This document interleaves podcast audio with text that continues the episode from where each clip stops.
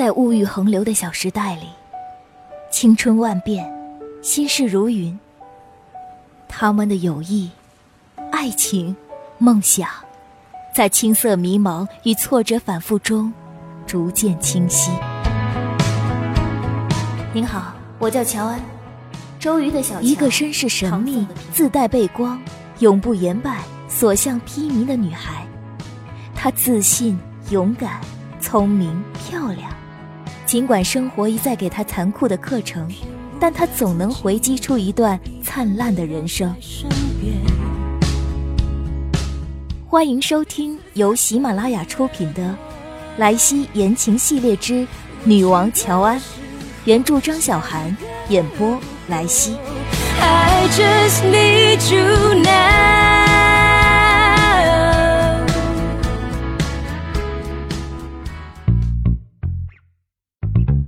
等到我即将要出发的六点钟，乔安推门进来，已经穿了件红色玫瑰花式的平口礼服，白肌配着红唇、浓眉，黑色的长发倾泻而下。我呢，举着因为蜂蜜纠葛在一起的头发，诚惶诚恐地看着突然被打开的大门。他眉毛一扬，有点惊讶。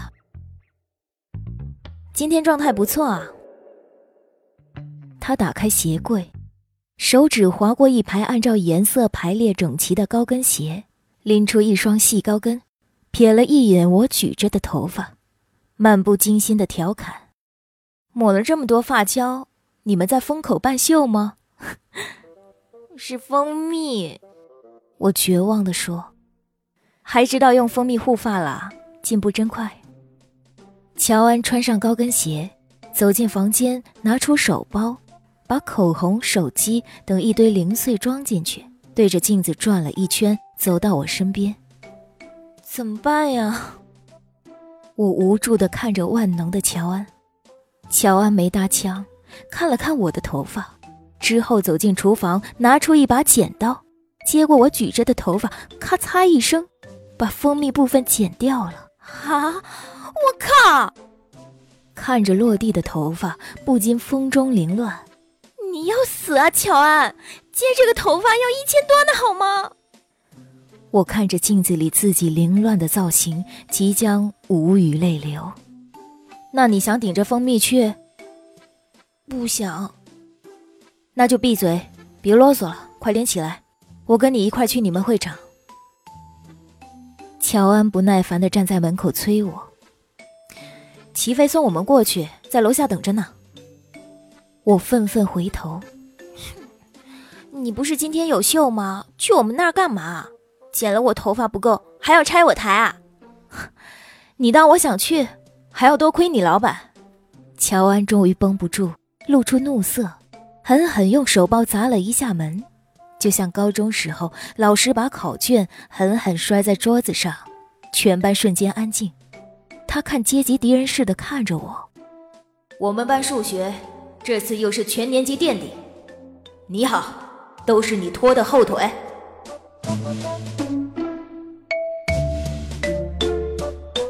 在齐飞车上，我才知道事情的来龙去脉。不知道陆远扬怎么知道的，乔安那个品牌的设计师得了支气管炎，戴着口罩在大街上咳嗽了两声。品牌设计师得禽流感的消息火速散布在各个网络平台，设计师还真被相关部门拉去测体温。当然，也就一个下午，设计师就被放了出来，但是谣言却持续蔓延。导致人心惶惶，好几个明星一下飞机看到这个消息，以此拒绝出席大秀。冯淼淼气得肝儿都快炸了，陪着笑脸拿着设计师三十六度七的温度计照片，拍着胸脯到处解释。所有明星连同经纪人，全升一个等级的套房。即便如此，陆远扬还是趁乱凭着私交撬了一对明星夫妻去他的秀场。冯淼淼的性格必然不能就这么算了。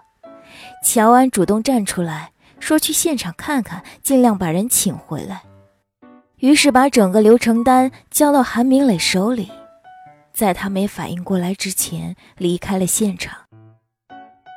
乔安说这些的时候，齐飞义愤填膺的应和着。我其实没多认真听，我坐在后排，盯着后视镜里的齐飞，直到他发现，回头疑惑的看了我一眼。我赶紧收回目光，装作看路边的花花草草，心里想着，不应该是这个情节啊！我今天这身人模狗样的造型，就算没惊艳了时光，好歹也温柔了岁月吧。连乔安都勉为其难地夸了一句，他哪怕像坏男生那样带着窃喜说句“还是那么挫”也好呀。可是他都没有，他的目光自始至终没有在我身上停留片刻。他使劲踩油门，暴躁地按喇叭，把车开得快要飞起来。他想让乔安早点到现场把事情解决。之后，两个人在风风光光现身大秀，欣赏他的作品，江风扑面而来吗？让站在他们身后的所有人忍不住小声议论着这对金童玉女。他没有说，但是我还是知道他是这么想的。我也没有说，但是他压根儿不知道我怎么想的。我用橡皮筋草草把头发松散的盘在脑袋后面。不知道怎么的，突然觉得自己身上的礼服在一点点消退着光芒，变得暗淡、渺小、一文不值。在停车场，乔安就看到尚未入场的不远处打电话的陆远扬。黑色的西服套装，渐变银灰色领带，一丝不苟的袖扣，精致的别针，胸口的手帕。所有的一切像是打怪通关的装备，齐全、严谨、无趣，和陆先生一样。乔安让齐飞停车，迫不及待推开门，踩着高跟鞋，气势汹汹地跑过去。这时，齐飞才回头跟我说话，露出他平时使唤我如使唤小兵的德行。这是你老板？嗯，算是吧。我支支吾吾。乔安站在他身后，怒不可遏的样子。他挂断电话，回头看着乔安，不意外，不说话，倒是笑起来。你今天真漂亮。你干什么抢我们的人？乔安开门见山。哼，为什么算你的人？你为什么散布谣言说我们的设计师禽流感，趁机抢我们的人？我第一次看到乔安眼里喷射出这么强劲的气焰。陆远扬，你为什么处处针对我？怎么接走的？给我怎么送回去？乔安，陆远扬步步逼近，俯身看着他的眼睛。乔安也丝毫不畏惧，一股宁死不屈劲儿。看着他，这些本来都是我的人，不是我针对你，是你先偷了我的宾客名单，在床上。这段话我是听得清清楚楚，第一反应是看向齐飞。他正看着后视镜倒车，皱着眉头埋怨车位太狭小。我怔怔的看了齐飞半天，特别想说点什么，可是说点什么都不对劲。齐飞停好车，抬头看向乔安和陆远扬，两个人竟然都不见了。天哪，不会是 UFO 吸错人了吧？齐飞下车，一头雾水的看着停车场，喊乔安的名字。乔安，我一直坐在后座，不想下去。如果真的有 UFO，并且吸错人。这个人还是乔安，对此时此刻的我来说，简直是一惊天喜讯。刚才一直停在角落里的集装箱车开过，铁皮箱里传来乔安叫齐飞的声音，车子呼啸而过，我们两个愣了十秒。齐飞坐回车里，踩着油门追出去。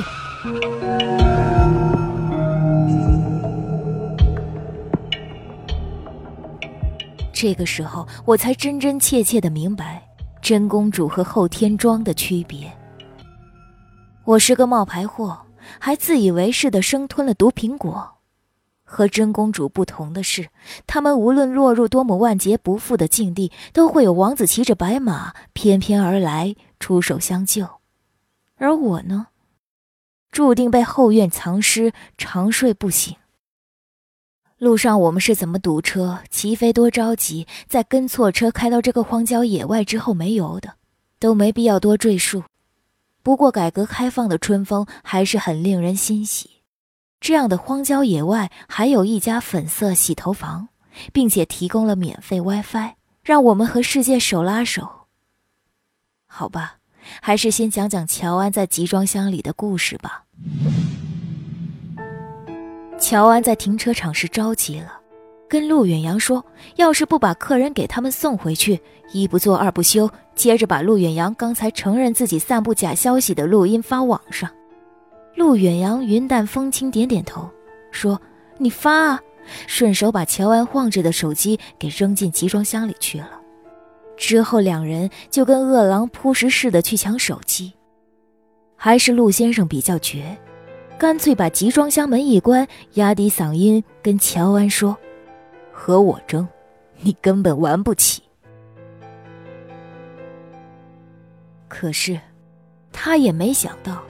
把门刚关好，在驾驶座睡觉的司机竟然醒来，把车给开走了。车一开动，乔安就各种崩溃。毕竟那些在车里圈圈叉叉之类被憋死的新闻都不是假的。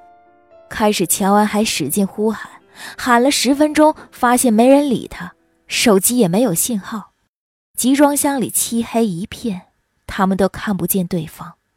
乔安一直忙着砸门什么的。都没发现陆远扬沉默好久了，只能听到他急促的呼吸声。乔安狠狠对陆远扬说：“ 除非咱俩憋死在里面，只要我能出去，这事儿绝对不可能就这么算了。”陆远扬的语气一反常态，用乔安复述给我的话说，基本上就是气若游丝。我保你肯定死不了，先帮我。找找药，行了吧，别给我装幽闭恐惧症了，治神经病的药吗？哮喘。乔安愣了一下，脑子里闪画片似的过滤关于陆远扬的信息。的确，上次在陆远扬的床头柜上看到过哮喘喷雾。陆远扬的呼吸声越来越急促，乔安什么都顾不上。即便车子在颠簸，他还是毫不犹豫趴在地上摸索，紧张的不行。放松点，别着急。乔安一边找一边和陆远扬说话，生怕他没有回应。终于，车子好像正在上坡，哮喘喷雾滚到门边，发出了撞击的声音。乔安连滚带爬，拿着喷雾递给坐在角落的陆远扬。他蹲在他身边，在这个伸手不见五指的空间里，只能感知到彼此的大致轮廓，感受到他手心的冷汗。乔安小心翼翼地坐在陆远扬的身边，感受着车的颠簸，可能已经远离了市中心，但是这些都不再重要了。他像是一个小孩看着他，惊魂未定的，像是抢救了一个差点融化的雪人。就这样，又是五分钟的沉默。他静静听着他的呼吸声变得均匀起来，皱着的眉头才逐渐舒展开来。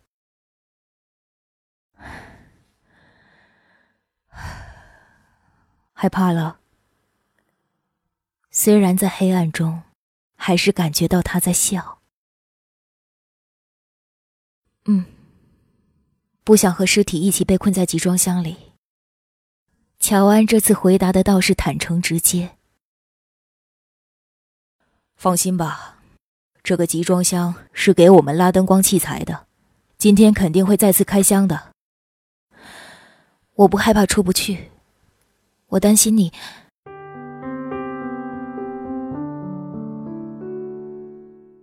乔安说着，陆远扬伸开胳膊。揽住乔安，乔安猝不及防的已经吻到他的衣领，透着爱马仕大地香水的味道，整张脸贴着衬衫那种温暖挺拔的棉质。乔安喜欢那种草本的味道，雨后泥土的味道，夏天热气里树木蒸腾出的味道。非常复杂，又与最单纯的记忆相关。当用心记忆这种味道的时候，还是全是泥的小孩。在外面风到天黑，汗流浃背的往家里跑，意犹未尽，心里却担心着没做完的作业。这是人生中最早出现的焦灼、无奈和模糊的怅然若失。陆远扬亲吻着乔安的头发，语速变得温和缓慢。小时候分苹果的时候，每次都是弟弟妹妹把又红又大又光洁的挑走，我拿剩下来带虫子洞的。哼，从小就这么假。不是假。是他们不明白，现在挑苹果，我也挑有虫洞的，坏的才甜，谁吃谁知道。坏女孩也是啊，像是你。陆远扬开口说话，乔安能感觉到每一个字节如何从他的胸膛爬到喉咙，之后钻出嘴巴。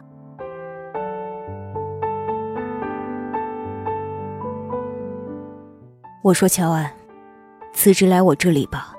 没有人能比我更明白你的野心和欲望了。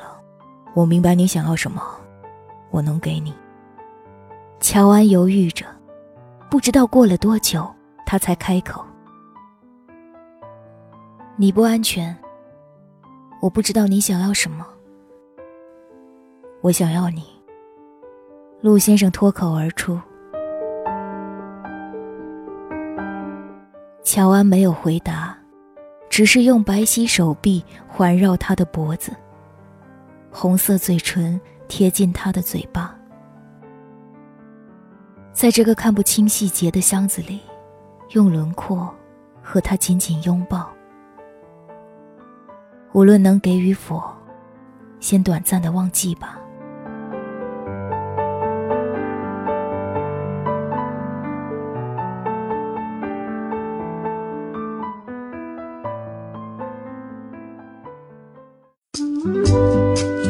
您正在收听的是由喜马拉雅独家发布的《女王乔安》。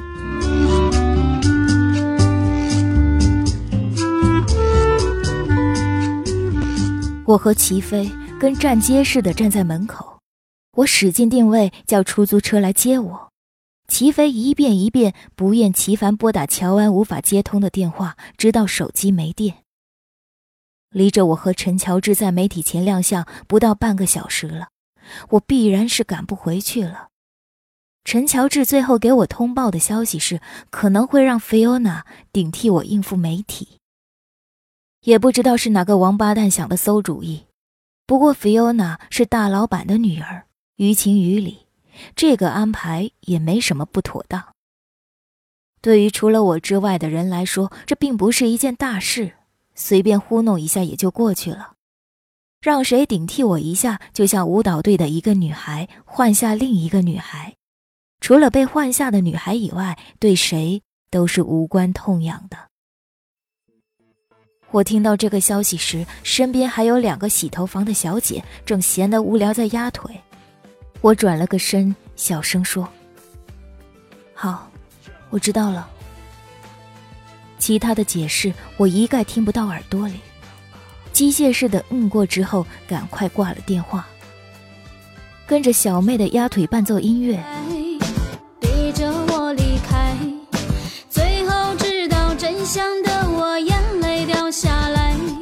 我的眼泪也流了下来。原来被 UFO 吸走的还是我啊！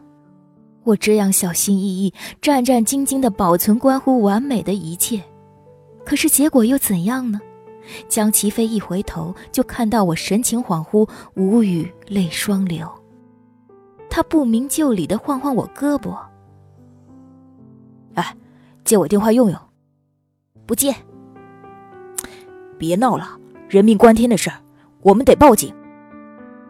我死死握着电话，终于忍不住跟他爆发：“ 为什么乔安屁大点事儿都是人命关天的事儿，我人命关天的事儿连个屁都不算？不是，你吃错药了吧？”齐飞不知道我为什么生气，我倒宁愿自己吃错药。今晚是我专栏的媒体见面，现在我本应该站在高档酒店的宴会厅里。特别虚情假意的晃着杯子和一群很装的人扯谎聊天，像乔安那样的。现在被你拉到这个荒郊野外，香槟没了，闪光灯没了，巧克力没了，没了没了，什么都没了。你怎么不早说？齐飞拉着我往公路上走，咱们现在拦车回去。我甩开他的手，他不松开，我就拿牙咬。他放开手，也忍不住脾气了，回头对我吼：“喂，你疯了吧？”江齐飞，我的眼泪鼻涕一起喷出来。你就是仗着我喜欢你，乔安也就是仗着你喜欢他。你没看见他看到陆远扬那样吗？跟你看见他似的。咱们半斤八两，差不多惨。你凭什么一直欺负我？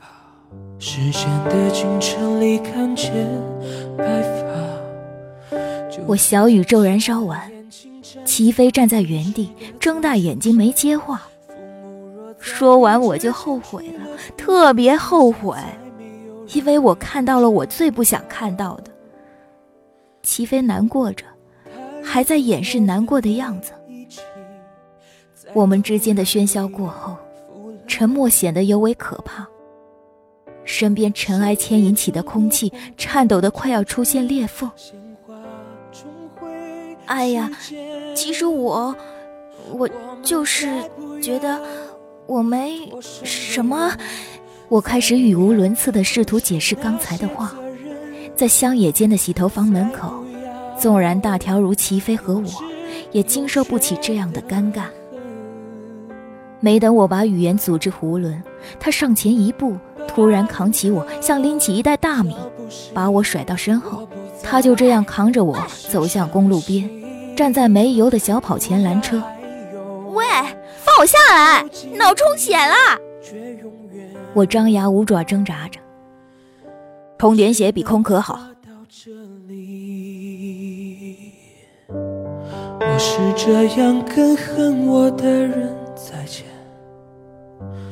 我是这样回报你给我的爱，别记着我的坏，别放不下我，再不能如众生一样。车头灯一次次晃过我的眼睛，车屁股灯又一次次映照我的后脑勺。齐飞不满的嘀咕：“还巧克力没了呢，明明是在心疼明雨丽吧？”啊活动还有五分钟就开始了，已经来不及了。我依旧无力挣扎着。这时候手里的手机响了，是陈乔治请求的 FaceTime。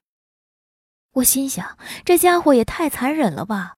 我都已经参加不了活动了，还非要给我直播一下活动现场吗？我犹豫了几秒，还是接起电话，脑袋倒着，妆全花了，头发飞起来，特别像爱因斯坦。面对满屏摄像机镜头，完全不知道发生了什么。哎呀，快给大家问个好呀！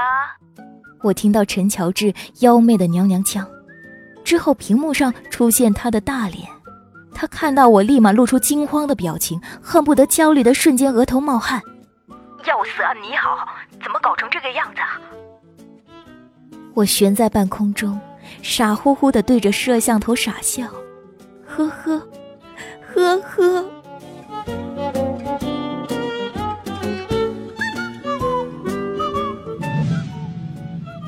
我想起几天前买完衣服回到办公室，陈乔治对我说：“他们同志圈有两个特点，一是要一眼能看出对方是不是 gay。几次和公司以外的人开会，他坐我旁边，用笔戳戳我胳膊，眼神特别暧昧的告诉我：‘嗨嗨。’”三点钟方向的那个男的是个 gay，我反驳他：“你怎么知道？万一人家只是个单纯的娘娘腔直男呢？他特不屑的哼一声：“哼，我们同类就那么几个，再认不出对方啊，这个圈子怎么繁衍后代？早灭绝了。”三点钟方向那男的突然抬头对陈乔治说：“是啊，我是 gay，怎么，你想泡我？”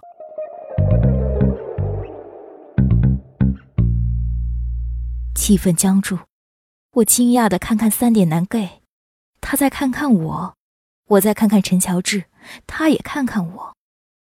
这段无厘头的对话终于结束了。后来这三点男 gay 和陈乔治还真成了一对，不过这个有机会再说。陈乔治说，他们 gay 圈另外一个特点是讲究仗义，虽然可能常常不仗义。但是每个人都标榜着自己会仗义，因为圈子小人少，爱八卦，稍微哪点做的不周到，一定臭名传千里。所以你放心吧，你好，我一定和你共进退。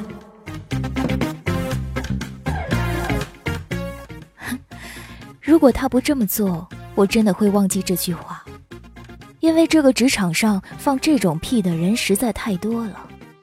我从不对某个同事会产生这种期待，但是后来别人和我说起当天的情况时，陈乔治从一开始就在会场四处找我，后来知道我身在荒野，便跑出去到处找车接我，直到临上场前还在外面联系车，后来是从会场外冲上台的。他知道大家想让 Fiona 顶替我，一上台就抓着话筒说：“哎。”我们作者出去采访还没回来呢，我这就给大家电话连线。其他人看着他都特别尴尬，好歹 Fiona 算是个大方的人，在后台点点头说就应该这样啊。于是接着 FaceTime 了我，大家都挺震惊的。虽然我的形象特别惨，但是戏剧效果还是挺好的。平心而论，如果是我，一定不会有他当时的勇气。毕竟 Fiona 是大老板的女儿，如果她计较起来，肯定逃不了被炒鱿鱼。但是陈乔治这么做了。等我再次回到公司见到他，他还是那个拿着吸油面纸想从脸上吸出一瓶花生油的男生。说起那天的事儿，嘲笑我土鳖，好不容易买了件好看的衣服，最后还是搞成那样。当我不好意思的向他言谢时，他爆发出小贱人似的浪笑。我可说过，咱们是共进退的好姐妹哦。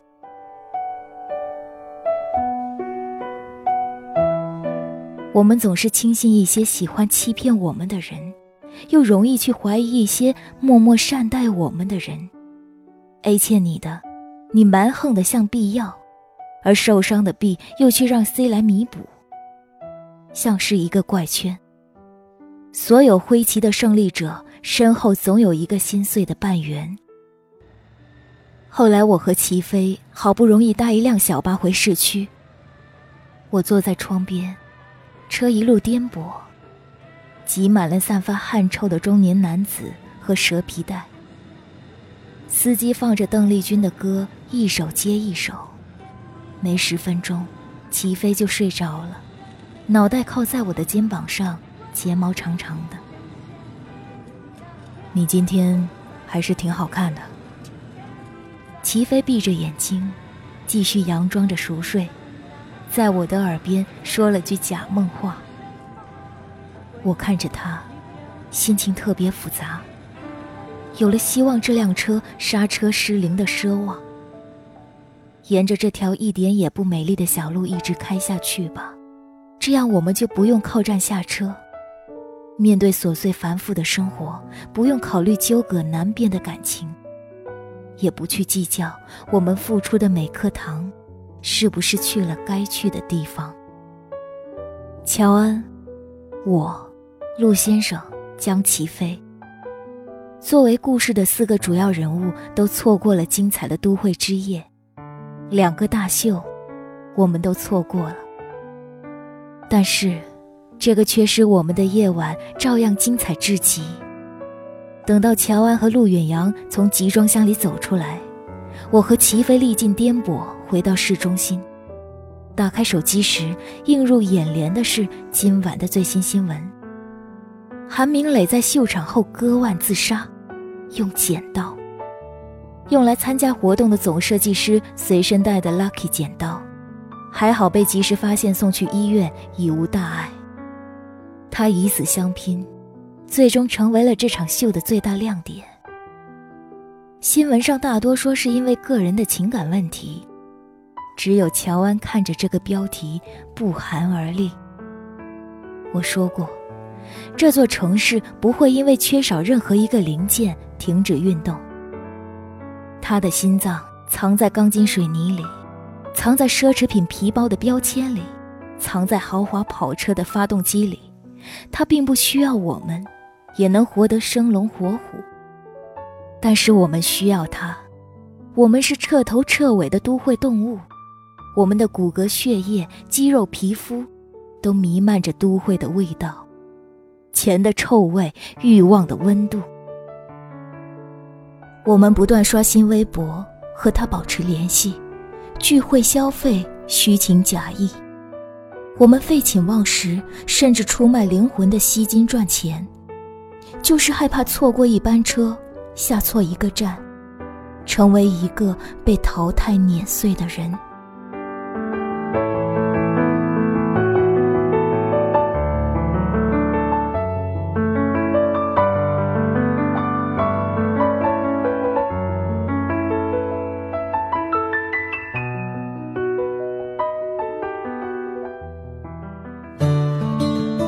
众朋友，您刚刚收听到的是《莱西言情系列之女王乔安》，原著张小涵。